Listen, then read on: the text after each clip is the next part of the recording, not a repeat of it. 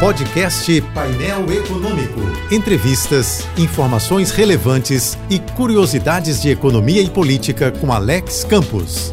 Saiu mais uma carta aberta cobrando seriedade e responsabilidade no combate ao coronavírus. Ela é assinada por 300 economistas, empresários, banqueiros, ex-presidentes do BC e ex-ministros da Fazenda. O ponto forte da mensagem é o que nos informa o seguinte: o atraso na compra das vacinas ou na vacinação em massa custou ao país mais caro do que as restrições e reduções no nível das atividades produtivas. O grupo afirma que não é razoável esperar qualquer recuperação econômica em um ambiente de pandemia descontrolada, agravada por uma sucessão de interferências anticientíficas, negligências administrativas e incompetências pessoais. O documento observa que apenas 5% da população recebeu até hoje ao menos uma dose da vacina vacina, o que coloca o Brasil na 45ª posição do ranking mundial de aplicações por habitante. O recado coincide com declarações públicas de gente insuspeita, como o ministro da Economia Paulo Guedes, o presidente do BC, Roberto Campos, o secretário do Tesouro, Bruno Funchal, e os presidentes da Câmara, Arthur Lira, e do Senado, Rodrigo Pacheco autoridades que já afirmaram que a melhor política econômica é a vacinação em massa. A carta, repito, tem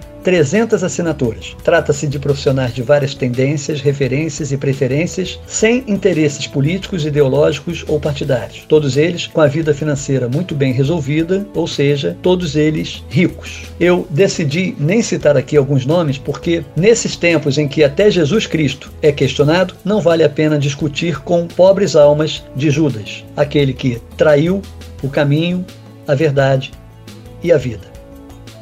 Siga-me no Twitter e no Instagram, AlexCamposJBFM. Eu sou Alex Campos. Bom dia e boa sorte. Este e outros colunistas você ouve também em nossos podcasts. Acesse o site da JBFM ou as principais plataformas digitais e escute a hora que quiser, onde estiver. Podcasts JBFM. Informação a toda hora.